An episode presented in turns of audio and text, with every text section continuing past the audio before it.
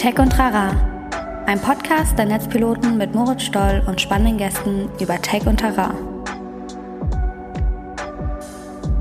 Herzlich willkommen bei Tech und Trara. Mein Name ist Moritz Stoll und ich bin der Moderator dieses Podcasts. Und in diesem Podcast unterhalte ich mich einmal die Woche mit ganz unterschiedlichen Leuten über ganz unterschiedliche Themen und versuche mit diesen ExpertInnen gemeinsam rauszufinden, wie sich Technologien in dem jeweiligen Bereich auswirken. Weil wir so als Netzpiloten sind halt der Meinung, das Thema Technik und Technologien, das ist super spannend, aber man sollte das halt nicht losgelöst von anderen Themen betrachten, sondern immer irgendwie im Dialog sein mit ganz vielen anderen Disziplinen und Technik als Werkzeug verstehen. Und äh, das tun wir auch diese Woche. Und zwar spreche ich diese Woche mit Irina Alex. Die ist äh, Gründer, also Yogalehrerin erstmal, ehemalige Musicaldarstellerin und Schauspielerin und hat mit ihrem Mann gemeinsam Team Yoga Berlin gegründet. Äh, da machen die so Yoga-Retreats und Yoga-Reisen äh, und bilden halt auch äh, Yoga-Lehrer aus. Also super spannend, was die machen. Und wir haben uns tatsächlich viel über das Thema Yoga im Digitalen unterhalten. Also lässt sich das übersetzen, worum geht's überhaupt beim Yoga? Ist das eigentlich so pur Fitness oder hat das so ein bisschen Selbstfindungscharakter? Äh, wie lässt sich, wie lassen sich diese Themen eben halt auch digital abbilden? Geht das, geht das nicht? Äh, war sehr spannend, war mal ein bisschen anders als äh, die übrigen Folgen, weil es halt wirklich sehr auf so eine nicht spirituelle Ebene, aber auf so eine ja fast schon psychologische Ebene geht. Also wirklich sich so mit sich selbst auseinanderzusetzen und eben wie da Technologie reinspielen kann. Das war wirklich sehr, sehr spannend. Also und Irina ist einfach total sympathisch und hat total viel Ahnung von diesem Feld. Äh, und ich habe ganz viel gelernt und deswegen solltet ihr euch die Folge auch anhören, weil ihr auch ganz viel lernen werdet. Ähm, und ja, wirklich mal ein spannendes Thema, äh, regt einen so ein bisschen auch zum Nachdenken über sich selbst an. Bevor ich euch jetzt in die Folge entlassen möchte, möchte ich aber kurz ein bisschen Werbung machen. Und zwar für uns selber, äh, für die Netzpiloten. Ähm, ich weiß gar nicht, ob ihr das wisst, aber ein großer Teil neben dieser ganzen äh, Gespräche und so, die wir ja immer wieder führen, ist natürlich unser Magazin. Also das ist ja eigentlich das Hauptding. Und in diesem Magazin haben wir eben eine ganz große Sparte, wo wir halt sagen, wir wollen Dinge erklären. Das merkt ihr vielleicht auch im Podcast, das ist immer mein Bestreben, dass man eigentlich mitkommt, dass man immer versteht, worum geht's gerade. Dass man, wenn man über Technologien oder Plattformen oder was auch immer spricht, dass man versteht, worüber wir da sprechen. Und äh, in unserem Magazin widmen wir dieser ganzen Thematik eine ganze Kategorie. Ähm, das ist die Explain-Kategorie, die haben wir euch unten nochmal verlinkt. Da findet ihr halt Artikel zu Themen, zu Digital- und Tech-Themen, aktuellen Digital- und Tech-Themen und wo wir wirklich versuchen, die so zu erklären, dass ihr das versteht. Und das ist auch wieder ganz äh, breit gemischt. Also da geht's von äh, Crowdfunding, Game Design, Augmented Reality, künstliche Intelligenz, Deep Learning, Discord, äh, Reddit. Also wirklich ganz, ganz so, dass ihr eben alle ja, mitreden könnt und einfach wisst, was prägt eigentlich unsere Welt gerade so. Ähm, genau, für die Kategorie würde ich gerne ein bisschen Werbung machen. Schaut euch das Ganze mal an. Und dann würde ich sagen, ja, Werbung Ende und viel Spaß mit der Folge. Bis gleich. Herzlich willkommen zu Tech und Trara und vor allen Dingen herzlich willkommen Irina Alex. Schön, dass du da bist erstmal. Dankeschön, ich freue mich hier zu sein. Ja, ich freue mich auch mega, dass du da bist. Ähm, wir haben ja auch gerade schon so ein bisschen gequatscht und schon ein Vorgespräch gehabt und so. Und es geht heute um das Thema Yoga äh, und Yoga in Verknüpfung mit digitalen Tools, im digitalen, digitalen Räumen. Ähm, wie kann das aussehen? Funktioniert das überhaupt? Und äh, wie geht's eigentlich oder worum geht's eigentlich im Yoga? Worum geht's vielleicht auch bei digitalem äh, Stress und wie kann man den halt irgendwie bewältigen. Also es ist ein super vielfältiges Thema, knüpft so ein bisschen auch an eine äh, Folge an, die wir mit Jan Sterling gemacht haben, wo wir so über Fitness gesprochen haben. Aber Yoga ist ja doch nochmal ein bisschen mehr als, als nur also glaube ich zumindest als nur so eine körperstärkende Geschichte. Mhm. Und äh, darüber wollen wir heute sprechen. Und genau, also du bist Yoga-Lehrerin. Genau, ich und bin ja, erzähl, erzähl du einfach. ich bin Yoga-Lehrerin und Persönlichkeitstrainerin. Also ich arbeite im persönlichkeitsbildenden Bereich und Bodyworkerin. Das heißt, dass ich somatische Körpertherapien gebe. Aber es ist in Einzelarbeit. Und okay. ähm, mein Mann und ich sind spezialisiert auf Yoga-Reisen und sind mhm. mittlerweile auch, äh, haben unsere erste Yoga-Lehrer-Ausbildung abgeschlossen, also die wir selber geleitet haben. Und jetzt sind wir mitten in der zweiten. So ah, okay. Ist die cool. Situation ja. gerade. Genau. Ich unterrichte seit 2005. Okay, das heißt, ihr bildet dann sozusagen angehende Yoga-LehrerInnen aus. Genau. Mhm. Ja. Ähm, Bodyworkerin, wie, also es geht's da um rein physiologische Aspekte oder wie kann ich mir das vorstellen? Nee, das geht um, also man kann mit einem physiologischen Aspekt kommen, aber meistens ist er auf einer Ebene eines seelischen Aspektes auch. Also man fängt mit einem Gespräch an Und wenn, mhm. auch wenn die Person sagt, äh, ich habe da die ganze Zeit äh, was Chronisches am Arm oder so, versucht man erstmal zu hinterfragen, wo ist das hergekommen. Das kann bis in die Kindheit hineingehen, dass man fragt, aber jetzt nicht unbedingt in der ersten Sitzung. Ähm, das äh, mhm. heißt Pantarei Approach.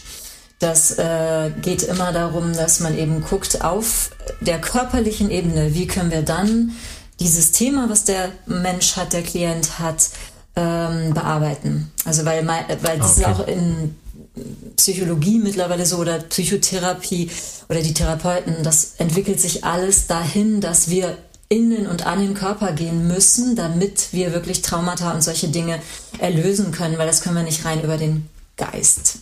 Und da sind wir auch ja. schon auch schon beim Yoga, weil es ähm, auf einer gewissen Ebene auch auf einer gewissen Ebene auch beim Yoga schon solche Dinge hervorkommen, rauskommen aus dem Körper und das Yoga zumindest unterstützend wirken kann. Okay. Ja, genau, da bin ich nämlich gerade so ein bisschen hellhörig geworden, weil ich auch letztens in einem, in einem anderen Podcast gehört habe, dass Traumata sozusagen sich irgendwie, dass das eigentlich ja was Körperliches ist und dass sich das auch so im Körper manifestiert. Genau. Und äh, das klang jetzt gerade schon ein bisschen danach. Was ich ganz spannend finde, und das bringt uns eigentlich auch schon so ein bisschen zum Thema der heutigen Folge, weil ähm, ich mir, also die Art der Kommunikation, die wir beide zum Beispiel gerade haben, die ist ja sehr geistig, sag ich mal. Also wir, wir sehen uns gerade noch nicht mal, also wir hören uns wirklich nur. Äh, ja. Äh, für die ZuhörerInnen übrigens, wir sind gerade in einem Live-Podcast wieder, also es hören auch gerade wieder ein paar Leute so zu und werden vielleicht auch Fragen stellen. Ähm, aber das heißt, wir haben ja jetzt die körperliche Ebene null. Also wir, wir mhm. ich weiß noch nicht mal, du hast noch nicht mal eine Distanz zu mir. Ich finde, das macht schon im Gespräch immer ganz viel aus, so wie nah steht mir die Person räumlich eigentlich. Ähm, ist das nicht, also auch im Yoga, wenn du sagst, das ist da eben auch ein wichtiger Aspekt, ist das nicht total schwierig, wenn das so also wegfällt? Kann man das für sich selbst machen? Also kann ich, wenn ich jetzt selber Yoga mache, mir da dieselbe Erfahrung über meine eigene Körperlichkeit hin oder brauche ich so diese Impulse von außen?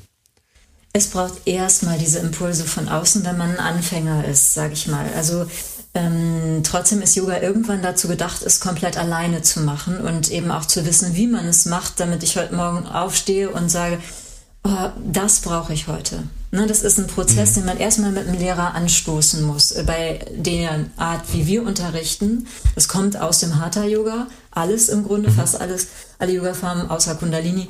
Ähm, und wir unterrichten Vinyasa, das ist eine fließende Form, die sehr kraftvoll ist, die aber auch darauf basiert, eine korrekte Ausrichtung zu haben. Das heißt, ein Lehrer muss erstmal gucken, wie stehst du da, wie bist du ausgerichtet, weil sonst eine hohe Verletzungsgefahr einfach besteht. Und ähm, mhm.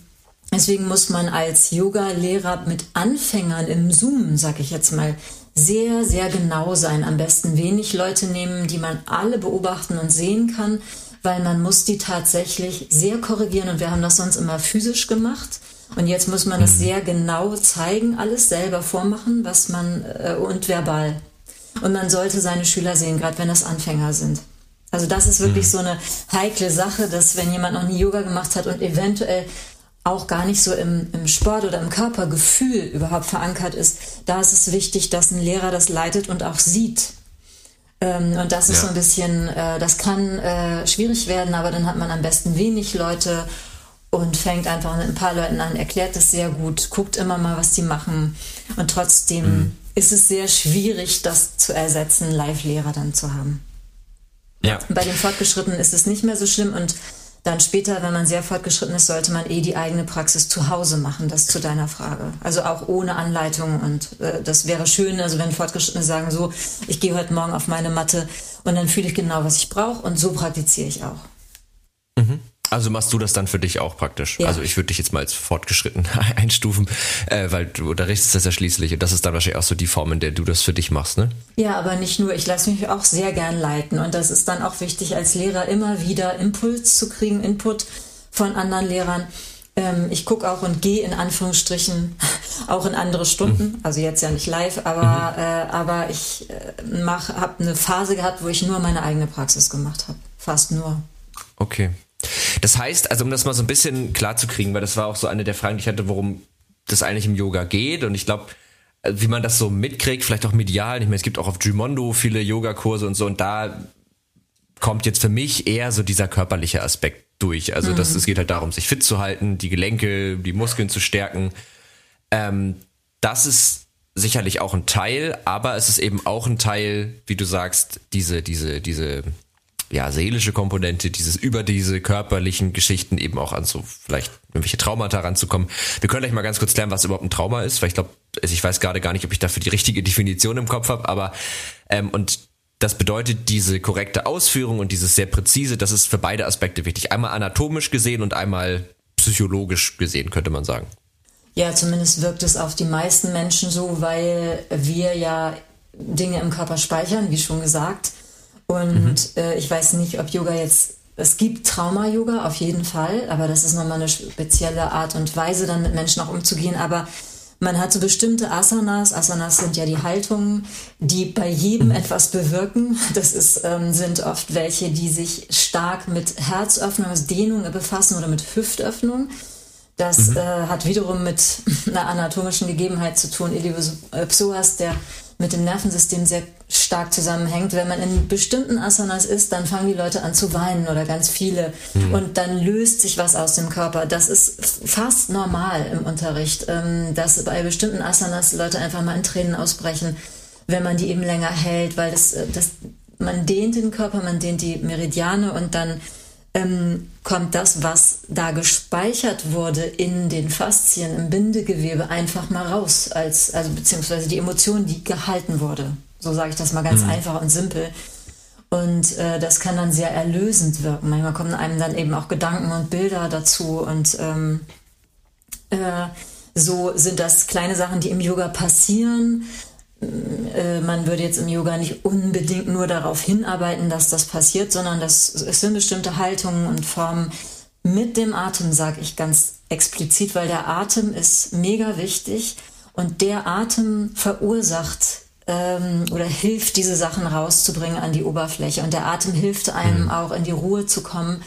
Und ich behaupte mal, Yoga ohne Atem ist nur Turnen. Äh, und äh, da kommt man nicht an diese Dinge ran. Das ist schön, wenn man seinen Körper kräftigt, aber ohne diese gleichmäßige Atmung durch die Bank, durch die Praxis hindurch, passiert einfach nicht so viel, als wenn man die Atmung mit drin hat. Okay, das heißt also, wenn man es jetzt mal auf sich selbst überträgt, wenn man, wenn man jetzt Yoga macht, vielleicht auch für sich, wenn man es jetzt irgendwie gerade gar nicht anders machen kann, dann ist es wichtiger, dass man die ganze Zeit ruhig und beständig atmet und die Übung halt irgendwie macht, so gut wie man es kann. Aber wichtiger, die ganze Zeit zu atmen, als irgendwie die Luft anzuhalten oder irgendwie ja. ins Stocken zu kommen oder so. Ist ein bisschen ja. schwierig, weil äh, man müsste dann einen Lehrer haben oder auch einen virtuellen Lehrer, der einen permanent an den Atem erinnert, weil man am Anfang das nicht hm. kann. Wir sind das nicht gewöhnt und wir im Vinyasa oder auch im Ashtanga haben einen ganz speziellen Atem gelernt, der heißt ähm, Ujjayi-Atem. Das bedeutet der siegreiche Atem. Und es ist so ein ganz leichtes Rauschen, das ist ein leichtes die Kehle verschließen, damit man im Inneren Wärme erzeugt, die inneren Organe massiert und damit kann man den Atem verlängern. Äh, und die mhm. Verlängerung des Atems führt bei uns Menschen dazu, dass wir uns beruhigen. Tiere können das nicht. Die können nicht ihren ah, okay. Atem kontrollieren die werden hackt, wenn man an ein Rennpferd oder irgendwelche Hunde denkt, die hyper sind, weil sie jetzt fünf Stunden schon ihr Bällchen geschmissen bekommen haben. Da ist es dann irgendwann und die kommen in Stress mhm. und die können das nicht regulieren und wir Menschen können das. deswegen ist Yoga so gut für unsere Psyche, weil wenn wir lernen, tiefer und ruhiger zu atmen und äh, das ist der Punkt, egal in welcher Haltung. Ne, Yoga simuliert mhm. ja, sage ich jetzt mal ganz grob, äh, die Schwierigkeiten im Leben. Manchmal nimmst du Haltungen ein im Yoga, die sind irgendwie wirklich herausfordernd und dabei ruhig und tief zu atmen. Und das lehrt uns auch, das in Situationen im Leben zu machen, wo wir hektisch sind. Das lehrt uns, also dieser Atem zu spüren im Alltag, wenn wir den Atem anhalten. Also wenn wir das im Yoga können, dieses kontinuierliche ruhige Atmen, atmen, dann hilft mhm. uns das wahnsinnig im übertragenen Sinne für die Gesundheit unserer, unseres Körpers und unserer Psyche. Ja, macht, macht auch Sinn. Also wenn man sich mal überlegt, das, ich meine, das ist doch, also es wird doch sicherlich was mit dem vegetativen Nervensystem zu tun haben. Genau, der Parasympathikus wird angesprochen. Das ist der Teil des Nervensystems, der uns beruhigt. Und mhm. obwohl wir dann manchmal sehr anstrengende Asanas machen, jetzt auch im Fortgeschrittenen, und wenn wir die Ruhe haben oder auch für Anfänger, für die sind, wenn das jetzt nicht gerade ein Sportler ist oder so, viele äh, der ersten Haltungen oder vielleicht alle sehr anstrengend und dann lernt diese Person den Atem, dann trägt der Atem die Position. Und dann wird man mhm. auch innerlich weich, innerlich wie äußerlich. Also man kann von innen auch den Körper muskulär hm, weiter und weicher machen durch diesen Atem. Und wenn man schwere äh, oder ich sage mal herausfordernde Asanas macht, allein schon Standpositionen nicht atmet, das kann man manchmal bei Schülern sehen, äh, die den Atem nicht gelernt haben. Dann sind die ganz, ganz hart im Körper und müssen erstmal lernen, durch den Atem den Körper weit zu machen, auch in einer anstrengenden Haltung. Und genau das also, kann man ja ins Leben übertragen. Ja, total. Also ich, ich denke jetzt auch gerade echt an so Situationen. Also ich habe mich mit solchen Themen schon mal so ein bisschen beschäftigt. Das heißt, so dieses, diese Idee von ruhig atmen heißt ruhiger werden automatisch. Das, das war mir schon bekannt und ich erinnere mich auch an Situationen, in denen ich zum Beispiel sehr unter Stress geraten bin. Äh, weil ich mir dachte, scheiße, ich schaffe das alles nicht, oh, voll viel. Mhm. Und dann hilft es ja total, wenn man sich dann einfach beruhigt, indem man halt sagt, ich mache das jetzt einfach weiter, ja. aber ich versuche dabei innerlich irgendwie ruhiger zu werden und dann macht man das halt mit so einer, mit so einer beständigen Ruhe irgendwie äh, irgendwie weiter und andersrum auch vielleicht eine ganz äh, lustige Anekdote. Ich habe mal vor ungefähr einem Jahr dachte ich, ich mache jetzt Fitness. Dann mhm. habe ich einen äh, Kumpel von mir, der ist Fitnesstrainer, gefragt. Dann hat er mit mir so ein paar Sachen zusammen gemacht und ich hatte mir ist immer schwindelig geworden. Mhm. Und ich gedacht, ey, du bist Anfang 20, es kann nicht sein, dass dir schwindelig wird bei 10 Liegestützen. Das kann nicht sein. Und dann hat er irgendwann, weil das halt auch nur über Videocall war, gesagt so, ja Moritz, ähm, atmest du eigentlich dabei? Mhm. Habe ich gemerkt, nö, ich halte immer die Luft an bei Anstrengung. ja. Ich mache immer, äh. Ja. Und natürlich ist mir dann schwindelig geworden, weil ich einfach viel zu wenig Sauerstoff im Körper hatte. Genau. Ähm, ist vielleicht auch nochmal so ein ganz gutes Beispiel. Ja, total. Oder eben innehalten. Ähm, und das heißt nicht unbedingt in einer Yoga-Haltung Stopp zu machen, aber zum Beispiel dieser Atem, der Ujjayi-Atem, der äh, hilft uns Pausen in den Atem einzubauen, was wir sowieso machen. Das heißt, wenn du einatmest, mhm ist eine kleine Zäsur und wenn nach der Ausatmung ist eine kleine Zäsur. Das machen wir automatisch und das versuchen wir zu verstärken mhm. im Ujjayi. Und wenn du das machst, dann ist es wie, im, ich weiß nicht, ob du dich mit Kampfsport auf, auskennst. Ich habe vier Jahre lang äh, Kickboxen und so gemacht. Beim Boxen ist es so, du hast drei Minuten im Ring und die musst du mhm. durchhalten, wenn du wirklich kämpfst. Das tust du nicht, wenn du dauernd hechelst, schnaufst, springst um den ähm, Partner rumspringst, mhm. weil dann bist du nach einer Minute tot. Und da ist auch dieses Atmen, Innehalten. Ich bleib mal stehen, guck, wie der um mich rumtänzelt, um meinen nächsten Move zu machen. Und als ich Anfängerin mhm. war, kein Anfänger weiß das, äh, dachte ich auch mal so nach einer Minute, ich kann nicht mehr, ich kann nicht mehr. Und das lernt man genauso. Und im Yoga ist es auch. Das hat auch mit Stamina zu tun, mit Durchhaltevermögen. Auch wieder im Leben, diese ruhige Atmung reinzukriegen, sich zu erden, innezuhalten und zu sagen, was kommt als nächstes. Und da gehe ich mit Bedacht hinein. Und deswegen ist mhm. Yoga so für mich so ist gleich Leben in ganz vielen ähm, Aspekten. Ja, das ist ja auch, also ich kann mir vorstellen, dass es auch jetzt gerade natürlich dadurch viel an Bedeutung gewinnt, weil, also aufgrund der ganzen Situation, in der wir gerade leben, aber halt auch auf den, also durch die damit verbundenen Änderungen, ne? also dass wir, dass wir viel mehr Termine oft haben, dass man viel erreichbarer ist. Das sind ja auch alles so Stressoren. Und ich kann mir vorstellen, dass es gerade da nach solchen, ja, ich will nicht sagen Angeboten, das ist das falsche Wort, aber nach solchen Herangehensweisen auch so ein bisschen die Nachfrage steigt. Erlebt ihr das auch so in eurer Arbeit? Also, ähm, dass das irgendwie nach, nach Dingen, die entspannt sind, die einem helfen, so mit Stress umzugehen, dass da das Bedürfnis nach wächst? Grundsätzlich schon. Also ähm, ich glaube, dass das immer schon war. Das war die ganzen letzten Jahre schon so.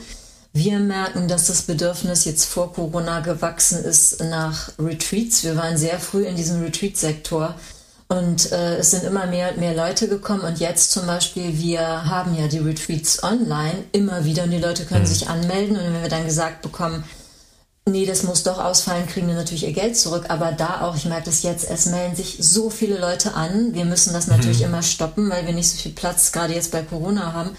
Aber ich merke, dass es mehr wird. Ich merke es auch im Pantarei, also das Bedürfnis, was für sich zu tun, weil man auch durch diesen Lockdown, auch durch alles, was jetzt ist, diesen Druck, weil man kaum noch klarkommt. Sehr, sehr viele Menschen mit Ängsten, wo das auch wirklich umkippt in äh, eine wirklich ernsthafte Richtung. Also das merken wir schon.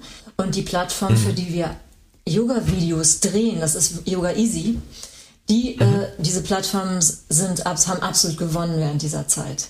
Das ist, ja, das äh, ne? also da strömen die Leute, sind sie sowieso schon hingeströmt, aber jetzt noch doppelt und dreifach. Ja, das kann ich mir vorstellen. Also ich, äh, das kann ich mir sehr gut vorstellen und ich, ähm, also ich habe das auch an mir selbst zum Beispiel gemerkt. So als ich noch im, im, im Bachelorstudium war, da da habe ich immer die Dinge, also auch so Belastung immer als was einfach doll genug ballern und dann kommt man da schon irgendwie durch. Mhm. Und das merke ich jetzt so, das habe ich jetzt auch so im letzten Jahr gemerkt. So, nee, das funktioniert irgendwann nicht mehr. Also gar nicht, also äh, wenn man nicht damit irgendwie mit sich gut umgeht oder mit sich irgendwie auch mit seinen Ressourcen gut umgeht und versucht irgendwie Dinge auch mal mit, mit einem weniger unnötig, äh, mit einem, mit einem geringeren Energieaufwand irgendwie zu bewältigen. Also weil viel der Energie, glaube ich, die man so verschwendet, liegt dann auch an, oh Gott, schaffe ich das alles? Oh, ich muss hier noch, da noch keine Ruhe finden und so. Ja. Geht ja oft gar nichts mit den, mit den Aufgaben selbst zu tun. Ähm, dass man dann einfach Sachen irgendwann nicht mehr schafft. Und ich kann mir vorstellen, dass das, was, also so Yoga und solche, solche Ideen, dass die genau da irgendwie helfen können und ansetzen können. Ja, auf jeden Fall. Wo, äh, wenn man das nicht auch wieder als diese dieses Ballern macht, ne? Weil ich kenne das alles. Also mhm. eben das Ballern habe ich früher auch gemacht, dann habe ich im Yoga geballert, weil ich kam ja aus, aus dem rein physischen, ne? durchs Tanzen und äh, dieses ganze Theater. Ähm, und bis ich verstanden habe, also es hat mir immer schon gut getan, aber bis ich verstanden habe, wie meine Praxis sein muss für mich, damit ich runterkomme. Ne? Man kann auch, auch mhm. Yoga kann eine Sucht sein und du kannst auch Yoga rein physisch praktizieren, wie du vorhin auch schon gesagt hast. Und dann ist das mhm. toll, es ist ein gutes Gefühl, aber es bringt dann eventuell nicht das für die Psyche, was es kann. Aber ich glaube, dafür muss man auch tiefer einsteigen. Ich glaube, als Anfänger weiß man das nicht und muss es auch nicht wissen. Hauptsache, es tut einem irgendwie gut. Und später ja. merkst du genau, wie du das gerade gesagt hast, in deinem, mit deinem Leben. Ah, hier muss ich mal einen Punkt machen. Hier mache ich jetzt heute eine ganz ruhige Praxis, obwohl ich sonst immer eher gerne sportlich trainiere ähm, hier mache ich heute mal nur Meditation oder heute mache ich gar nichts und so. Ne? Also genau diese Selbstfürsorge zu sagen, äh, was brauche ich denn heute? Und Yoga lehrt uns ja. auch, uns besser zu fühlen. Nicht, nicht uns besser zu fühlen, das auch, aber uns besser zu fühlen. Also das heißt, diese ja. Innenschau passiert durch Yoga und so lernst du dich besser kennen und auch dein Bedürfnis nach Ruhe teilweise mal. Ja, also das finde ich ganz schön, weil ähm, also was du gerade meintest, weil dieses sich besser fühlen, das äh, habe ich nämlich auch das Gefühl, dass diese dass dass dieser Trend nach, ich suche mir Dinge, die mir ein gutes Gefühl geben, so, mhm. dass der ganz stark ist und dass, wenn man aber solche Dinge dann ernsthaft versucht zu betreiben, dass man merkt, ach so, das, das geht immer gar nicht. Also so dieses Instant Gratification nee. Ding, das geht gar nicht sofort. Ich mache nicht eine Stunde Yoga und denke danach, oh, jetzt bin ich ein glücklicher Mensch, sondern dass solche Dinge halt sich langsam aufbauen und dass man da sehr kontinuierlich und beständig irgendwie dranbleiben muss. Und auch das, du hast es ja gerade schon gesagt, das hat ja immer ein bisschen was von so einem, ich finde, das wirkt so ein bisschen wie so eine Art Trainingsplatz fürs Leben. Also es hört sich jetzt ein bisschen dumm an vielleicht, aber nee, man kann diese Haltung da so ein bisschen trainieren und das dann versuchen in seinen Alltag zu integrieren. So wirkt das für mich. Ich finde das einen schönen Ausdruck. Ja, weil das so, weil es so ist. Aber am Anfang zum Beispiel die ersten zwei Jahre versteht man es vielleicht noch gar nicht und muss es auch nicht und fühlt sich trotzdem gut nach den Stunden. Das ist das gut. Und wenn man dann tiefer ja. einsteigt ins Yoga, dann, dann lernst du eben dich mehr zu spüren. Auch Leute, die keinen Zugang zu sich vorher hatten, vielleicht auch wirklich gar nicht zu Emotionen. Da hilft das Yoga tatsächlich auch, äh, zu den eigenen Emotionen Zugang zu kriegen. Und dann kommen eben auch mal Sachen raus, wirklich aus den Schichten des Körpers äh, wo du plötzlich merkst, oh, du kriegst Erinnerungen, Gedanken oder Gefühle, die am Anfang vielleicht auch nicht so toll sind, weil das bedeutet mhm. einfach, du musst da hingucken. Ne? Und das führt viele Leute dazu, da weiterzumachen oder sogar zu sagen, oh wow, ich merke jetzt so viel, was bei mir im Argen war. Ich glaube, ich gehe mal in Therapie oder ähm, ich gucke mhm. mir da nochmal andere Sachen an. Ne? Also das kann Yoga initiieren alles, kann, muss nicht. Wenn man nur sportlich trainiert, ja. ist das einfach auch für manche schön und dann ist es auch. Ist ja auch ist ja auch legitim. Also das, ja. aber ich finde das auch schön, wenn du sagst, das merkt man in den ersten zwei Jahren vielleicht nicht, weil ich habe ja mein, also in den ersten zwei Jahren habe ich mein Leben ja auch noch nicht verstanden. Da habe ich auch erstmal so vor mich hin existiert und dann irgendwann fängt man ja an, über Dinge nachzudenken und sich Sachen zu erschließen. Mhm. Ähm, es kam gerade eine Frage rein, die finde ich, äh, die lese ich einfach mal vor. Und zwar, hallo Irina, du vermittelst sehr beeindruckend, wie wichtig es ist, gut mit dem eigenen Körper und Psyche umzugehen. Wie wichtig ist der Gemeinschaftsaspekt? Helfen wir uns auch direkt gegenseitig oder ist es immer nur auf einen selbst bezogen? Ähm, wir helfen uns auch gegenseitig. Also wenn wir unterrichten, oder zumindest ist es bei uns so, sollte Yoga-Philosophie einfließen, also beim Lehrer. Das heißt, du sagst immer ein, zwei Sachen und das ist nichts Abgehobenes. Yoga-Philosophie ist extrem heutig. Das ist zwar in mhm. alten Schriften geschrieben, aber das geht wirklich darum, äh, um Mitgefühl, um ähm, die anderen zu sehen, zu spüren, zu unterstützen, äh, seinen Körper quasi und also sich selbst ähm, ruhig zu bekommen, klar zu bekommen, zu erden und auch zu stärken, damit man diese Stärke dann auch wieder weitergeben kann, eventuell auch an sein Umfeld, ein freundlicherer Mensch zu werden, wirklich auch, weil man ruhiger wird, geduldiger wird durchs Yoga. Tatsächlich kann ich jetzt nach 21 Jahren Praxis auch wirklich sagen, weil ich ein ungeduldiger Mensch war, sehr. Mhm. Und äh, eigentlich ist das, ähm, finde ich das sowieso immer. Man sieht es auch ganz, Frauen sind ganz viel so, wir Frauen, dass wir immer ganz viel geben und vergessen uns darüber, wenn man Mütter anguckt und so auch ganz viel. Ich finde, man muss sich zuerst selbst geben und dann kannst du deine Kraft weiter verteilen. Und das ist im Yoga auch so, dass du erstmal sagst, ich setze mich jetzt mal eine halbe Stunde hin oder eine Stunde, mache meine Praxis und dann spüre ich, wer ich heute bin und wie ich drauf bin. Und danach bin ich meistens geerdeter. Dann kann ich mich weiter verteilen an Freunde und Familie. Ich kann jemanden mhm. trösten, der mich braucht. Vielleicht hätte ich das vorher nicht können, weil ich vorher gerade sehr selbst im Stress war und gar keine Energie mehr hatte. Und durch Yoga kriegt man das so. Also es, verteilt, es ist definitiv etwas, was sich nach außen verteilt in die eigene Community. Definitiv. Ja. Und das braucht es wahrscheinlich auch. Das ist aber auch noch eine Frage, das greift damit ganz gut zusammen, die ich gerade so im Kopf hatte. Ähm, so das Thema, äh, also was du anfangs auch sagtest, dass sich manchmal bei Leuten dann so Emotionen lösen bei mhm. in so einer Yogastunde, dass die dann auf einmal anfangen zu heulen und das irgendwie voll rauskommt. Ist das, also glaubst du, das hängt nur mit den Übungen an sich zusammen oder irgendwie auch damit, dass man, also ich, ich habe das mal gehört, dass das bei, bei so zum Beispiel, dass das ja so ein bisschen die Idee von Gruppentherapien ist. Dass einfach allein durch die Tatsache, dass da mehrere Leute sind, man irgendwie viel dünnhäutiger und durchleuchteter ist und dadurch die Sachen irgendwie auch besser rauskommen? Oder ist es tatsächlich so, dass das auch einfach rein mit den Übungen funktioniert. Weil was ich mich dabei frage ist, dass, wie lässt sich das, wenn das nämlich nicht so wäre, dass es nur mit den Übungen funktioniert, wie lässt sich das dann auf eine Online-Sache übertragen? Weil selbst wenn ich weiß, da sind jetzt per Zoom irgendwie Leute zugeschaltet, ist es ja effektiv dann doch so, dass man mehr oder weniger alleine da sitzt. Es ist äh, durch das Yoga an sich. Also eindeutig, weil okay. wir zum Beispiel jetzt auch viele Retreats online gegeben haben, gezwungenermaßen, oder ich selber teilnehme an Dingen, wo es mich völlig zerbröselt oder die Leute auch feedbacken, boah, das ging so tief. Ich habe hier wirklich nochmal geguckt, Leute mir sowieso sogar gefeedbackt haben. Ich habe so eine Rauhnachtbegleitung gemacht mit Ritualen und ähm, und Yoga. Ich war noch nicht mal anwesend. Das heißt, ich habe die gedreht, die Videos, und habe die verschickt. Ähm, mhm. Und die Leute haben gesagt, es war so tiefgreifend. Äh, sie haben sogar, die eine hat gesagt, ich habe zu trinken aufgehört dadurch. Ich konnte endlich meine Sucht brechen. Die andere, äh, anderen haben gesagt, hier, das hat mich so berührt. Ich komme immer wieder an meine Themen dadurch. Also das funktioniert auch so.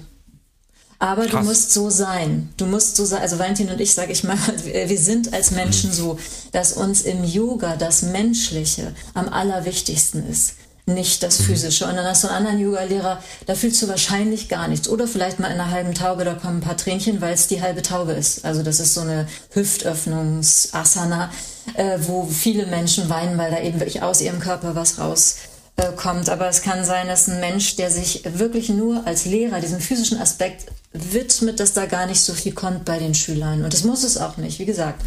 Aber bei uns ist der Anspruch, dass wir wirklich in der Art, wie wir unterrichten und was wir erzählen im Unterricht, was wir sagen, wie wir mit den Menschen umgehen, dass wir das versuchen, ähm, ich sage mal so ein bisschen rauszukitzeln, nicht, nicht in Form mhm. von, ich reiz die jetzt, sondern ich ähm, erzähle denen vom Leben oder von dem, manchmal muss man sie einfach nur trösten und manchmal sagen, mhm. alles wird wieder gut oder spür mal in dich hinein, wenn du dich hast, wenn du deinen Atem hast, wenn du Kraft aufbaust, wie du dich spürst. Also eigentlich geht es um Selbstermächtigung die wir aber versuchen, den, unseren Teilnehmern zu ermöglichen. Okay.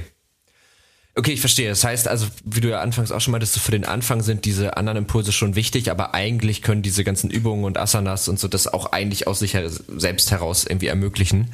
Ja, schon wenn der ähm, Lehrer in, in einer ganz bestimmten Art und Weise auch über anderes spricht, sage ich mal. Und das heißt nicht, den mhm. Unterricht zuzulabern, aber wenn du sagst, hier, du hast es sicherlich das kannst du sogar von einer Gruppe sagen, die du nicht siehst oder eben einfach online, wo du sagst, die Zeiten sind einfach schwer. Jeder von euch hat gerade was anderes laufen. Äh, guck einfach mal, wo ist gerade dein Wunderpunkt? Wie kommst du daran durch deine Yoga-Praxis, dass du dich wieder stärkst? Und so, so sprechen wir halt mit mhm. den Leuten. Oder wir geben eine stärkende Meditation oder irgendwas rein, was den Menschen für eine gewisse Zeit trägt. Aber das hat einfach ja. auch damit zu tun, dass wir jetzt seit 2007 gemeinsam diese Retreats machen und eben seit 2005 unterrichten. Das hat mit Erfahrung zu tun. Dass wenn du Menschen ja. nicht siehst, dass du trotzdem das geben kannst. Ich ich stelle mir das so ein bisschen vor, es gibt doch, also das werden vielleicht auch ein paar HörerInnen kennen, dass man, manchmal geht man ja mit irgendwie einem Thema so schwanger und es beschäftigt einen, aber man drängt das irgendwie noch so weg. Und es gibt doch diesen Moment, wo einem manchmal irgendjemand was fragt, was genau das beinhaltet. Mhm. Und dass man dann denkt, ich könnte jetzt losheulen. Also, ja. Dass auf einmal dann so, ah, jetzt ist genau in diese, da reingepiekst worden, jetzt ist das aufgepiekst worden. Ja. Ein bisschen so stelle ich mir das vor. Genau. Genau so okay. ist es. Mhm. Ähm, das heißt aber, also wir können schon mal so ein kurzes Zwischenfazit ziehen. Generell Yoga digital leistet schon definitiv das, was es, äh, was es tun soll. Ne? Also natürlich hast du ja auch gesagt, es ist schon leichter vor Ort, aber es geht. Also es ist machbar.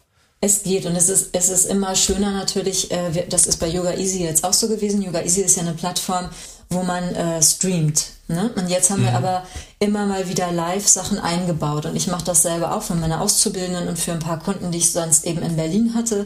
Aber wir leben ja mhm. mittlerweile in Leipzig. Ähm, dass mhm. ich sage, ich mache einen Dienstagabend, wo ich eine Live-Klasse mache. Und dann freuen die sich total. Ich lasse es am Anfang offen, also auch die Mikrofone dass sie sich sehen, Hallo sagen, ich frage, wie geht's euch, sondern ich nehme Kontakt auf und das mache ich hinterher auch. Ich bleibe so lange, bis ich weiß, dass sie keine Fragen mehr haben, dass es ihnen gut geht. Und das genießen die. Das ist bei Yoga Easy auch, da kommen sehr viele Leute, weil das halt eine riesen Plattform ist. Aber die sagen immer, oh, das ist mein Highlight, hier mit der Gruppe zusammenzukommen. Äh, jetzt während mhm. Corona, weil man muss sich ja überlegen, dass manche Menschen da sitzen und sehr, sehr einsam sind einfach auch. Und dann diese ja, Live-Unterrichte, äh, wo auch andere sind und was dazu sagen können und man sich mal ganz kurz unterhält am Anfang und am Ende. Das, das ist schön. Das andere geht auch, wo du einfach nur was einstellst. Das mache ich manchmal morgens auch oder am Tag, wo ich denke, diese äh, Praxis, die hilft mir jetzt gut für mich selber. Ich stelle das einfach ein in irgendeinen Kanal und dann mache ich die, mhm. aber natürlich brauchen wir doch einander. Also das merkt man ganz eindeutig. Und da hilft aber eben auch schon Yoga Live, wenn die Personen sich sehen. Ah, du bist auch da und wie schön wir praktizieren mhm. zusammen. So. Ja. Das hört sich, also ich habe gerade so gedacht, vielleicht fange ich mit Yoga an. Vielleicht ist das gar keine schlechte Idee, ähm, ich, weil ich, also ich glaube auch so, was ich da jetzt auch so ein bisschen daraus mitnehme, ist dieses dieses, ähm, man muss gewisse Dinge so erleben, um sie spürbar zu machen. Ja. Und das, das habe ich so ein bisschen gelernt tatsächlich durch, ein, durch einen Hund. Also, weil da musst du auch gewisse Dinge, also wenn, wenn du selbst unruhig bist, dann ist der Hund auch unruhig und es geht einfach nicht, solange du unruhig bist, kannst du dir den Mund fusselig reden. Mhm. Der wird ja dann nicht sagen, ah ja, dieses rationale Argument hat mich jetzt überzeugt, sondern das, das, und da, da habe ich das das erste Mal so gemerkt, ach krass, manche Dinge, die, die funktionieren nicht auf so einer, auf so einer intellektuellen Ebene, wo man da so drüber nachdenkt, sondern manchmal ist es auch einfach so eine, ich mach das einfach Sache. Genau. Ich ja. habe aber das Gefühl, dass, also weil wir haben ja jetzt gerade sehr viel digitalen Kontakt ähm, über soziale Medien, über solche Plattformen, wie über die wir gerade sprechen. Und ich habe das Gefühl, dass das das wieder sehr stark erschwert. Also eben aus so einer, aus so einer verbalen Kommunikation in so eine, ja, ich habe noch kein gutes Wort dafür, aber in so eine Tu-Kommunikation zu kommen. Also nimmst du das auch wahr, dass so digitale Tools schon auch fast mehr Stress erzeugen, als dass sie ihn nehmen? Ich weiß nicht so genau, weil ich, ich glaube, noch einer anderen Generation angehöre. Also das kann mhm. wirklich, äh, weil ich tatsächlich mich äh, eben doch also viel mit Menschen treffe, also selbst jetzt, also es muss ja nicht mhm. auf dem Haufen sein, aber einzeln. Und äh, wir zum Beispiel auch gerade unsere erste Yoga-Lehrerausbildung abgeschlossen haben, live mit 13 Leuten. Wir mussten uns dafür einen Theatersaal in Berlin mieten. Und es war wahnsinnig mhm. bürokratisch, aber es hat geklappt. Und äh, da, ähm, ich merke, die Leute sind sehr dankbar, wenn sie sich sehen.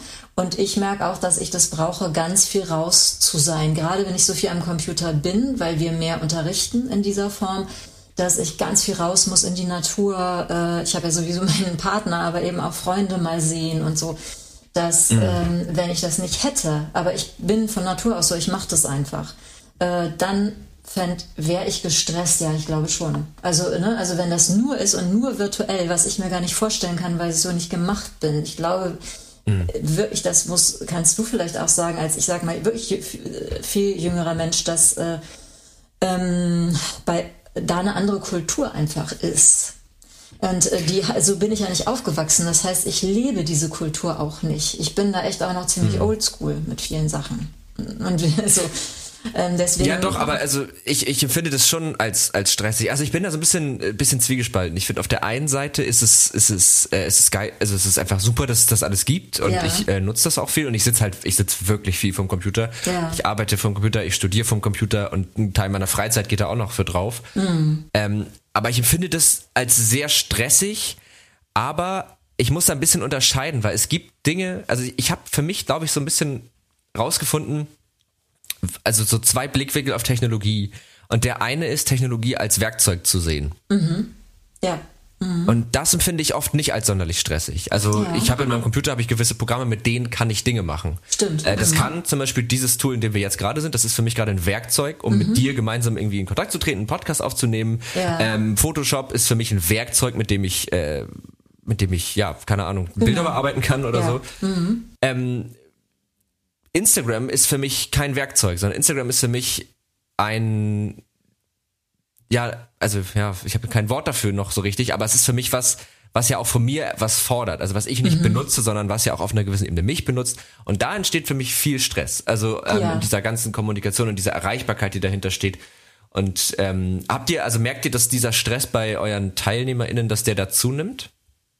Ähm, ich weiß es nicht so bei den Teilnehmerinnen, dass äh, ich kann bei mir sagen, ich habe kein Facebook. Ich habe das irgendwann abgeschafft, weil mich das gestresst hat. Ähm, ich habe nur mhm. Instagram und auf Instagram werbe ich für Yoga Team mhm. Berlin. Ich bin da, doch, ich bin da einmal am Tag drauf, mehrmals nicht. Das hat aber auch wieder mit okay. diesem Ding zu tun. Ich glaube, dass wir uns, obwohl Valentin eher, der, der lässt sich eher da so ein bisschen von wegziehen. Also der, äh, wir haben Facebook als Yoga Team Berlin, also als Firma quasi, und dann hat er noch seinen eigenen mhm. Facebook-Kanal. Ähm, bei mir ist es so, ich hab diesen, ich bin diesem Zug nicht so erlegen einfach. Also mich interessiert das nicht. Ich bin da raus. Aber ich habe eine sehr gute Freundin, die ein bisschen jünger als ich ist. Die lässt sich von bestimmten Posts sehr irritieren und sehr reinziehen und so. Das passiert bei mir nicht. Ich denke, ja, sollen sie das mal posten? Ja, okay. Weißt du so. Aber ich mhm. glaube tatsächlich, dass das eventuell mit der Generation zu tun haben könnte oder auch damit, äh, wie, ähm, sag ich mal, wie leicht lässt du dich gerne ablenken? Das ist bei meinem Mann dann manchmal mhm. so, dass der sich da reinziehen lässt, dann hat er irgendwie eine Stunde verdaddelt, ohne dass er es wollte und ärgert sich auch noch. Also ich glaube, dass das viel Stress auslösen kann, definitiv. Ich habe keinen Überblick darüber, wie das bei den Teilnehmerinnen ist. Wir haben nur eine oder zwei, wo ich weiß, die hassen das, mit digitalen Medien umzugehen. Und äh, die hatten das auch, wir haben in unserer letzten Ausbildung nur zwei Module digital gehabt, sonst alle live. Mhm. Das fand sie total scheiße. Also das war so, mhm. ah nee, das hier jetzt auch noch und so. Das, äh, ich habe es sonst nicht so viel mitgekriegt, sagen wir mal so. Okay. Ja, also ähm, ich glaube, es ist auch ein bisschen Generation-Ding. Also ich habe gerade mal so parallel äh, meine Bildschirmzeit auf meinem Handy äh, gecheckt, äh, durchschnittlich letzte Woche zwei Stunden 25 pro Tag. Mhm. Und das war eine gute Woche. Also da habe ich, äh, das war wenig. Ich meine, tatsächlich ist in der in dieser Woche liegt der Tagesdurchschnitt noch bei gerade mal erst anderthalb Stunden. Mhm. ähm, also ich bin auf, ich hatte zwischenzeitlich während also im Pandemie Winter wie man ihn ja, glaube ich, so nennen wird äh, für die nächsten Jahrtausende. Mhm. Ähm, da war ich äh, auch mal, da gab es Tage, war ich bei fünf Stunden. Okay, ja. Äh, also an so einem Wochenendtag, wobei das, also der Winter ist, finde ich auch mal ein bisschen eine Ausnahme. Aber ja, ich glaube, es ist ein äh, Generation-Ding. Ein Punkt äh, hätte ich noch, und zwar hast du das vorhin schon mal so ein bisschen angerissen, so das Thema Frauen ähm, im Yoga, weil du meintest, äh, dass Frauen halt eher dazu neigen, durch Erziehung, hatte ich so verstanden, ähm, sich zurückzunehmen und vielleicht eher, sag ich mal, nicht erst auf sich zu hören und dann auf andere, sondern erstmal drumherum zu gucken. Ist das was, was du auch in deiner Arbeit so feststellst, dass das, äh, sag ich mal, eine Schwierigkeit ist, mit der vornehmlich Frauen halt auch zu tun haben? Ja, sehr viel. Also ich habe ja jetzt auch viele Leute aus meiner Generation, ne, die noch mehr. Ähm, also die Generationen sind durch die Bank, aber trotzdem ist es doch viel so, also in meiner Generation und auch noch der nächsten, dass äh, die sagen, naja, ich habe gar nicht. Ähm, und, und was auch interessant ist, ich lebe jetzt im Osten und äh, mein Mann ist aus Ostberlin und ich, mm, äh, dass diese Frauen gar nicht gelernt haben, auf sich zu gucken. Gar, überhaupt nicht. Mhm. Es ging nur um Leistung und äh, um das äh, alle okay sind, die Familie, die Community, die Kinder, nicht ich. Das, das sagen, mhm. also mittlerweile bei uns auf den Seminaren auch, äh, lernen sie das auch auszusprechen. Sagen, wir konnten, wir haben das nie gelernt. Und ähm, aber bei vielen äh, durch die Bank so auch, auf jeden Fall. So, da habe ich überhaupt nicht, ich, ich bin da überhaupt nicht zum Zug gekommen, aber dann muss man ihnen manchmal beibringen, sich selbst zu ermächtigen und sagen, jetzt lern mal zu sagen, ich brauche meine Zeit hier. Und du bist ja. jetzt mal ein bisschen später dran, nicht sofort. Ich renne jetzt nicht sofort nach dir, weil das nützt nichts. Dann verliere ich meine Kraft und kann sie auch nicht weitergeben. Das haben wir viel, ganz ehrlich, ja. Also mehr und viel mehr ja. bei Frauen, ja. Ja, das kann ich mir auch vorstellen. Also es ist ja, ist ja noch kein Geheimnis, dass das, ähm, ich glaube sogar tatsächlich auch in, in meiner Generation noch oft der Fall ist. Also sicherlich nicht mehr so, so stark. Also ich meine, die Erwartung, dass, dass man als Frau irgendwie zu Hause bleibt und nicht arbeiten geht, so, das gibt's ja jetzt nicht mehr, Gott sei Dank, aber es ist, glaube ich, trotzdem immer noch so, dass von Frauen doch oft noch eine größere Zurücknahme irgendwie ähm, erwartet wird. Und das stelle ich mir auch, also da weiß ich gar nicht, ob, ob, ob da vielleicht Yoga, sag ich mal, also das meine ich jetzt nicht so despektierlich wie das Ding, ausreicht, weil ich glaube, das eine ist halt auf sich zu achten, für sich, sich Zeit für sich zu nehmen, das andere ist ja auch sich zu behaupten. Mhm. Ähm, es ist ja oft so, dass das äh, auch in vielen Arbeitskontexten, dass wenn, wenn, wenn, wenn Frauen halt irgendwie sagen, das finde ich doof, dann ist es schnell irgendwie hysterisch oder halt stellt die sich an, also solche Sprüche gibt's ja. Mhm. Ähm, und das ist ja bei Männern nicht so schnell. Also ich habe das Gefühl, wenn, wenn ein Mann und eine Frau dieselbe Kritik äußern, dann wird der Frau eher eine eine Irrationalität unterstellt und dem Mann wie gesagt, ja, der hat halt ein Gegenargument. Ähm, ja. Glaubst du, dass Yoga da irgendwie hilft, vielleicht auch für sich selbst so dieses Standing irgendwie zu entwickeln und zu sagen, oder ist das vielleicht auch wieder was, wo Männer da an der Stelle lernen können, zu sagen, denk mal drüber nach, ob das so ist, wie du das gerade sagst? Äh, das kommt wiederum darauf an, wie stark der Lehrer, also wie der Lehrer das unterrichtet äh, aber allein schon durch Standposition. Also du kannst gerne mal Anna Forrest googeln. Bei mhm. der lernt man also so ein Standing und so eine Kraft. Also das sind alle, alle Frauen, die da sind. Das sind sowas von äh, Kraftpakete auch, die da rauskommen. Und gleichzeitig ist das sehr heilend, was sie unterrichtet. Und äh, sie ist aber selber eine sehr krasse Frau, die sich garantiert niemandem gebeugt hat. Und äh, mhm. Ich glaube schon, dass man durch Yoga viel lernen kann, auch intuitiv, aber ich denke, dass es wichtig ist, das, was wir eben auch immer ma machen, zur Selbstermächtigung anzuregen, dass man dann in den Yogastunden in einem Satz sagen, also das ist ja da, wo du anfangs sprichst, äh, Mhm. Ähm, oder du kannst eine ganze Stunde sprechen oder Fragen, Antwort haben, dass du solche Themen auf den Tisch bringst. Und das machen wir auch. Weil das, äh, klar, das ähm, ist, dass Frauen ihren Mund aufmachen, äh, das war ja lange nicht so und ist immer noch nicht gewollt. Und die Männer denken so, hups, jetzt machen sie es plötzlich super unangenehm. Also stempeln wir sie mal als zickig ab oder also das ist halt immer noch dieses Vabonspiel, wo sich Frauen immer wieder behaupten müssen. Und das Wichtige finde ich, dass dieses Behaupten nicht wie in der männlichen Domäne als Krampf stattfindet, sondern einfach immer natürlicher wird. Also ich bin hier, mhm. ich habe ein Standing, ich kann das ganz ruhig sagen ich kann rational und emotional argumentieren und dass das angenommen wird. Aber da kann, da kann Yoga schon helfen, aber wenn man den entsprechenden, ich sag mal, Lehrer hat, wo man merkt, das wird auch gefördert, das wird verbal vielleicht mal angesprochen oder man kann darüber reden oder so. Ja. Okay, ja, das war nochmal so ein, so ein Thema, was ich irgendwie gerade noch so, was ich noch so aufgedrängt hatte, wo du das gesagt hattest.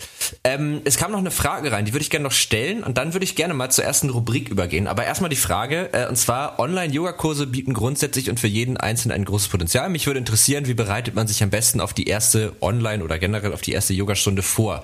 Welche Tipps würdest du jemandem auf den Weg geben, der mit Yoga anfangen möchte? Finde ich eine sehr gute Frage. Mhm. Äh, online anfangen möchte auch, ne?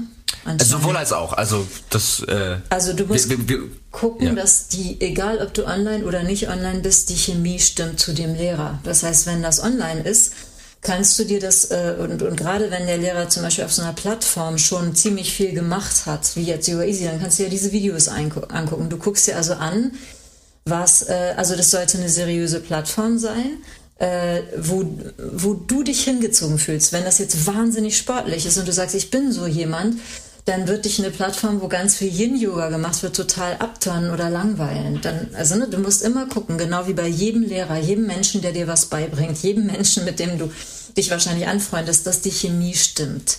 Ähm, dann musst du gucken, hat dieser, dieser Lehrer Anfängerkurse? Es ist wichtig, in einen Anfängerkurs zu gehen, egal wie sportlich man ist, dann sieht man ja schnell, okay, was kann ich nach ein paar Malen. Vielleicht kann ich schon in Level 2, vielleicht aber noch nicht, weil ich weiß ja die ganzen Ausrichtungen nicht, die Namen, das, was da gesagt wird. Ähm, dann zu gucken, was bietet dieser Mensch an. Bei Yoga Easy ist das zum Beispiel auch wieder so, äh, da stehen immer Bewertungen drunter. Die sind auch super unterschiedlich, aber meistens kann man sehen, oh, super für Anfänger geeignet, toll, ich habe mich wohlgefühlt, so. Das könnte man gucken, wenn man virtuell zu jemandem geht. Oder man muss das ausprobieren. Und also wenn derjenige zum Beispiel nur live online macht und keine ins Netz gestellten Videos hat, dann erkundigt man sich ein bisschen um, über den und geht mal in eine Stunde und sagt, ich probiere, ich mache eine Probestunde, ich probiere das jetzt mal aus. Mhm. Und dann merkst du, ob dir irgendwas an dem Lehrer nicht passt. Das ist allein die, rein die Stimme schon. Das ist auch gerade virtuell wichtig, aber auch immer. Ja. Ob du die Stimme magst, ob du das Gefühl hast hinterher, du bist gut betreut worden, ist dein Körper in Ordnung? Fühlst du dich wohl oder bist du durch irgendwas durchgescheucht worden, was für dich viel zu schwer war, wo du sagst, mir tut was weh? Ne? Das ist ja, Yoga ist nicht ein Allheilmittel, es kann genauso gut zu Verletzungen führen.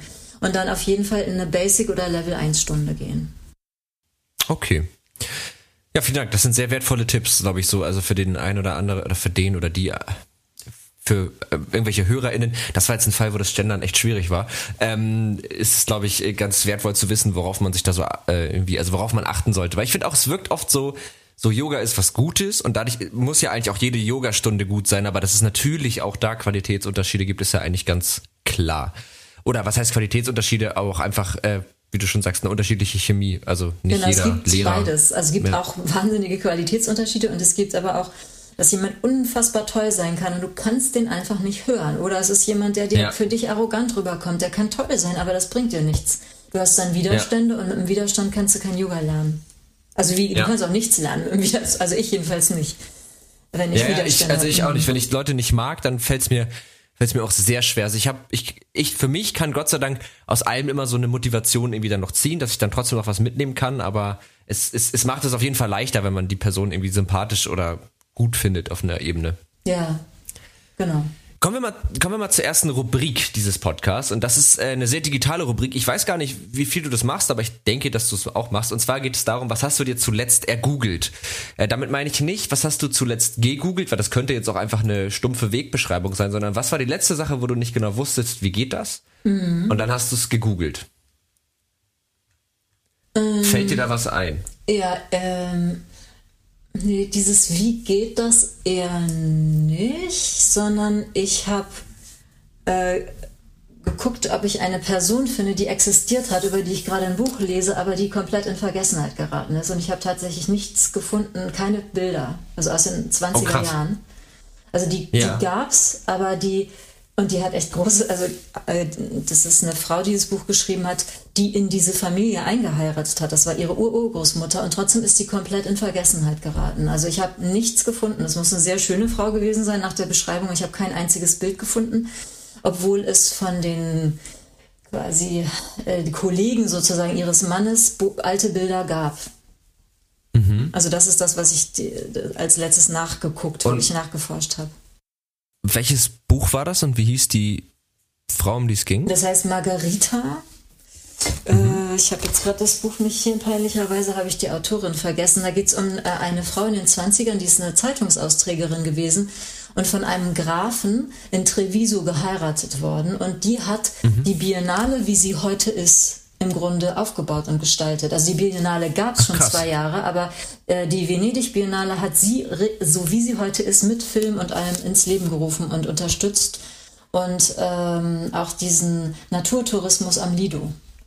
Und ähm, okay. Revedin heißen die, glaube ich, mit Nachnamen. Ich weiß, Jana Revedin ist, glaube ich, die äh, Schriftsteller, äh, die Autorin und das ist die Urgroßenkelin, aber angeheiratet von, von der. Und ähm, das fand ich jetzt irgendwie total spannend, weil ich sehr gerne und sehr viel in Venedig bin und war. Mhm. Und die Geschichte einfach spannend fand und dachte so krass, ich kann nichts über diese Frau, also wenig über diese Frau finden. Also keine Bilder auf jeden Fall und sonst eigentlich auch nichts. Und es ist ja keine ausgedachte Geschichte. Das hat mich dann interessiert. Da habe ich gestern mal so ein krass. bisschen. Und die war eben, die hat Coco Chanel und äh, andere Leute und bestimmte Künstler, äh, weil sie ein halbes Jahr in Paris gelebt hat, bevor sie diesem Grafen verheiratet wurde, damit sie, weil sie ja eine Zeitungsverkäuferin war, die war schon gebildet, aber damit sie noch eine andere Bildung kriegt, Sprachen lernt, ist sie nach Paris alleine geschickt worden, um da alles zu lernen, mhm. auch äh, die große Welt kennenzulernen. Da hat sie sich mit ganz vielen Künstlern angefreundet und hat die wiederum auf die Biennale gebracht. Äh, die war die beste Freundin, also Coco Chanel war eine gute Freundin von ihr und Peggy Guggenheim, die eben die, das Guggenheim Museum aufgebaut hat in Venedig. Also, ne, und irgendwie taucht die nicht auf. Das fand ich sehr interessant und sehr. Abgefahren. Und äh, ist ja auch dann erwähnenswert in dem Kontext, dass aber ihre äh, männlichen Kollegen durchaus auftauchen. Also das ja, greift ja ein bisschen so auf das Thema. Nicht, ja, ihren Mann habe ich so auch nicht richtig gefunden als Bild, also diesen Grafen, aber auf jeden Fall dessen Kollegen oder es gibt ein Bild mit mehreren Männern, wo ich nicht weiß, ob der dabei ist. Aber mhm. ja, ne, also wie das ist, die Frauen sind dann immer schön unter den Teppich gekehrt worden. Das ist ja ganz oft so. Äh, außer ja. sie waren durchgängig jemand wie eben die Peggy Guggenheim, die dann bis ins hohe Alter äh, eben was für die Kunst gemacht hat und diese ja. Margarita Revedin, wie sie hinterher geheißen hat, also die haben sich auch wieder scheiden lassen und sie ist wieder zu ihren Wurzeln zurückgegangen und man vermutet, äh, dass die deswegen nicht mehr oder eben in Vergessenheit halt geraten ist. Ja. Ja, also es klingt sehr spannend. Ähm, ich finde auch immer generell so Biografien sind auch immer irgendwie, oder was heißt Bio? Ja, das ist wahrscheinlich deine Biografie, ne? Das ja, ja, also so ja. von bisschen wie ein Märchen geschrieben, äh, mhm. aber von eben okay. der Frau, die ihren Urgroßenkel hervorgebracht mhm. hat. Also geheiratet hat, meine ich. Äh, geschrieben. Ja. Also die hat sicher schon gut recherchiert, denke ich mal. Das ist jetzt nicht die ja. Wahnsinnsschriftstellerin, sag ich einfach ich mal so. Es ist echt ein bisschen wie ein Märchen geschrieben, und, aber äh, ich finde das geschichtlich spannend, weil ganz viele geschichtliche Sachen drin vorkommen. Die werden dann so angerissen, aber ähm, mhm. ja, das fand ich einfach mal spannend also klingt wirklich sehr spannend. Ähm, ich habe gerade mal parallel geguckt, was ich googelt habe. Ist jetzt nichts sonderlich intellektuelles. Ich habe tatsächlich äh, Schacheröffnung gegoogelt, weil ich letztens äh, gefragt wurde, ob ich nicht mal Lust hätte, eine Runde Schach zu spielen. Und dann wollte ich mir nochmal so die Basics einmal angucken. Mhm. Ähm, ja, genau. Also ich habe Schacheröffnung gegoogelt, aber ich, also, aber nichts davon mitgenommen. Also von okay. daher ziemlich nichtssagende Google-Suchanfrage, aber das habe ich zum Beispiel zuletzt gegoogelt. Und äh, wie genau eigentlich die Luca-App funktioniert, habe ich mir nochmal an. Also diese andere, man könnte sagen, andere Corona-App, die ja so ein bisschen diese Nachverfolgung ah, ja. vereinfachen soll ja. an, an, öffentlichen Orten. Ähm, was ich ganz spannend finde, weil bei der Corona-App alle irgendwie rumgeheult haben, oh, von wegen, da könnte man ja dann sehen, wo ich war und so. Mhm. Konnte man aber gar nicht. Und die Luca-App speichert zum Beispiel die ganzen Daten durchaus zentral. Also mhm. ich finde die App gut und ich finde es auch gut, dass es die gibt, aber ich finde es lustig, dass das irgendwie besser angenommen wird. Mhm. Aber das du, Thema ist wahrscheinlich. Kommt? Ja, wahrscheinlich, weil das Thema schon länger ist jetzt, oder? Ja, ich, also ich, ich hab, ich bin mir nicht ganz sicher, ob es nicht vielleicht, aber das ist nur eine These, mit der ich mich noch nicht genug befasst habe, ob es nicht vielleicht daran liegt, dass ähm, die Luca-App von privaten Herstellern kommt und ja, die Corona-App von, von, von, äh, von staatlicher Seite irgendwie gefühlt zumindest kommt. Mhm. Und dass die Leute praktisch, wenn es um in Anführungsstrichen staatliche Überwachung geht, ganz, ganz hellhörig werden und dann ja. sich aber vielleicht nicht immer so klar machen, was passiert, wenn private Anwender das haben. Also ich glaube, dass die Luca-App datenschutzmäßig so top ist und die ähm, sind da auch sehr streng und die Daten sind auch sehr streng gespeichert. Ähm, aber ich glaube, dass es irgendwie so einen Unterschied gibt zwischen privaten Anbietern und staatlichen Anbietern, dass die Leute das irgendwie anders wahrnehmen und da einen anderen ja. Fokus drauf legen. Ja, definitiv, das glaube ich auch. Ja. Kommen wir mal zur zweiten Kategorie und das ist die Empfehlung der Woche. Ähm, meine Gäste und ich geben jede Woche eine Empfehlung ab an die HörerInnen dieses Podcasts. Äh, das kann alles sein. Also du kannst wirklich alles Mögliche empfehlen, was dir einfällt, was du spannend findest. Das kann eine Podcast-Folge sein, das kann das kann ein Film sein, eine Serie, das kann ein Buch sein, ein Gedanke, den du hattest, alles Mögliche. Mhm. Ähm, ich äh, ähm, liebe den Film Soul, also wie die Seele. Mhm. Äh, mhm. Momentan nur auf Disney Channel zu finden, glaube ich. Wir haben extra Disney Channel dafür einen Monat ge gebucht, äh, weil das auf eine sehr schöne Art und Weise zeigt, was Leidenschaft ist, was Hingabe ist äh, was ähm, das ausmacht, im Grunde zu leben. Und es ist von Pixar. Und das haben die so unglaublich gut hingekriegt. Äh, spielt, äh, das ist halt, es geht um einen Musiker, der kurz vor seinem ersten großen Gig den er sich sein Leben lang erträumt hat. Der spielt nämlich, äh, der äh, unterrichtet nämlich in so einer Jugendschule, wo die alle ganz fürchterlich spielen und er, er irgendwie dazu, äh, naja, degradiert ist, jetzt äh, Musiklehrer zu sein und er wünscht sich in einer Jazzband zu spielen. Und äh, vor seinem allerersten Gig stirbt er, weil er so hektisch mhm. irgendwie rumläuft, dass er in so ein Loch fällt und ähm, dann äh, geht es weiter und dann äh, sieht man, wo er so hinkommt, was das ist, wo die, also diese Fantasie in dem Ding ist großartig und danach ähm, zurückzukommen und diesen Gig spielen zu wollen um jeden Preis und wie er das versucht und was dabei passiert, also dass er wieder seinen Körper bekommt, das ist mhm. unglaublich schön. Es ist auch ein bisschen kitschig, aber ich finde es un, also das ist nicht nur kitschig, also man macht sich hinterher ganz, ganz viele Gedanken. Ähm, der heißt einfach Soul von Pixar. Ähm, ja. Ich weiß nicht, ist letztes Jahr, glaube ich, rausgekommen. Und dann habe ich gerade ein paar äh, Radiosender entdeckt, streaming-wise. Äh, und das eine ist World FM. Und den finde okay. ich ziemlich cool. Muss ich sagen. Okay, äh, also, also erstmal den Film, ich habe ihn noch nicht gesehen, aber ich habe ihn auch definitiv auf meiner Liste, weil der, ich auch gehört, dass der sehr schön sein soll und sehr, ähm, dass der toll umgesetzt sein soll. Und ich finde auch bei Disney Pixar Filmen, die sind natürlich immer ein bisschen kitschig, aber es ist manchmal auch ganz gut. Also ein bisschen Kitsch. Ja, und total lustig, also eben einfach total lustig. Man lacht sich tot, der ist ein bisschen kitschig, er ist wunderschön gemacht.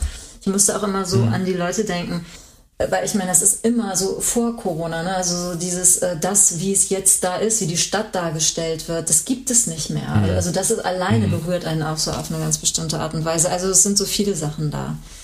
Also ja. das, den würde ich sehr empfehlen, weil es ist was fürs Herz. Ne? Wenn man in dieser Zeit sagt, oh, mir geht's gerade so scheiße, einfach diesen Film anzugucken, tut tierisch gut. Okay, ja, das äh, merke ich mir. Das finde ich eine sehr gute Empfehlung. Und World FM ähm, ist, also wodurch zeichnet sich der Radiosender aus, dass, dass du den empfiehlst? Du, ähm, das sind äh, aus der ganzen Welt verschiedene ähm, Leute, die halt auflegen, aber eben auch Interviews führen miteinander und jeden Tag ist was anderes. Es gibt ein Archiv, wo du reinhören kannst, durch die Bank komplett unterschiedliche Musik und äh, Interviews mit Musikern, und ähm, ob das, also das ist von Brooklyn bis irgendwie Berlin, Tokio, London, alles Mögliche äh, und sehr, sehr verschiedene Formate. Und ich finde es total mhm. schön. Also ich mag mich da gerne durchsuchen, durchklicken und äh, das ist einfach, ich finde das Format irgendwie toll. Also spricht mich persönlich sehr an. Werde ich reinhören, hört sich, hört sich sehr gut an. Vielen Dank. Vielen Dank für die tollen Empfehlungen. Ich äh, schieb meine noch mal eben hinterher. Mhm. Ähm, ich habe, äh, ich höre gerade eine Podcast-Folge von dem ja ziemlich bekannten Podcast Hotel Matze. Äh, und da spricht er mit Markus Gabriel. Das ist ein Philosophieprofessor an der Uni Bonn. Mhm. Und ich bin noch gar nicht so weit, aber es ist super spannend. Also weil die halt so ganz viel über ähm, Gleichheit und dieses philosophische Denken und so sprechen und das, also total spannend und das ist irgendwie sehr anregend, sag ich mal, dazu zu hören. Die kann ich euch einfach mal sehr empfehlen. Generell ist das ein Mega-Podcast, ähm, mhm. den ich eigentlich immer ganz gerne höre. Ich höre nicht jede Folge, aber ich höre immer mal wieder Folgen, wenn mich die Personen halt interessieren. Ja. Und ähm, das hatte mich irgendwie interessiert und ist wirklich, also kann ich sehr empfehlen, die Folge ist auch die aktuellste Folge. Also ich weiß nicht, ob es zum Zeitpunkt der Ausstrahlung diesen Podcast noch die aktuellste Folge ist, aber Markus Gabriel, wie denkt ein Philosoph über unsere Zeit nach? Okay. Ich mal auf. Sehr gut. Ich habe auch alles gerade mitgeschrieben. Das werde ich mir werde ich mir alles nochmal angucken. Ähm, ja, äh, genau. Dann wäre jetzt nochmal ein guter Zeitpunkt, äh, wenn ihr noch irgendwelche Fragen loswerden wollt, die gerade live zu hören, dann stellt sie doch jetzt. Ähm, weil ich glaube, wir haben so grundlegend haben wir schon einen ziemlich guten Überblick über dieses Thema bekommen. Wir haben über, äh, eigentlich, wir, wir haben viel darüber gesprochen, was Yoga ist, was es kann. Wir haben natürlich auch darüber gesprochen, wie es sich irgendwie digital verhält und dass das so, also sehr wohl zu übersetzen ist, wenn es auch trotzdem schöner wäre, sag ich mal, wenn, wenn äh, Yoga in Person stattfinden könnte und irgendwie, was man daraus so mitnehmen kann für sich und sein Leben und vielleicht auch für so eine bisschen schwierige Zeit wie die, in der wir jetzt gerade leben. Hast du da noch irgendwas zu ergänzen? Fehlt dir irgendwas? Möchtest du noch irgendwas loswerden? Ich kann nur sagen, dass die einzige Sparte, wo es für uns nicht geht, äh, die Ausbildung ist. Also ah, stimmt, Yoga ja. braucht Lehrer, die wissen, wie sie mit Menschen umgehen, die das nicht nur physiologisch lernen, weil sie die Leute gesehen, äh, äh, weil sie wissen, welche Muskelfunktion es gibt, sondern weil sie Menschen gesehen haben in ihren verschiedenen Formen, in dem, was Menschen physischen übertragenen Sinne haben, sozusagen, weil wir ja alle sehr unterschiedlich sind. Und dann auch wenn man unterrichten will, muss man eine gewisse Menschenkenntnis haben, mit den Menschen umzugehen, lernen, mit ihren auch gerade jetzt Befindlichkeiten, Ängsten und so. Und das meiner Meinung oder unserer Meinung kann man das nicht. Man kann keine Yoga-Lehrerausbildung rein online machen. Ich weiß, dass es gemacht wird. Ich selber ganz persönlich finde es unverantwortlich.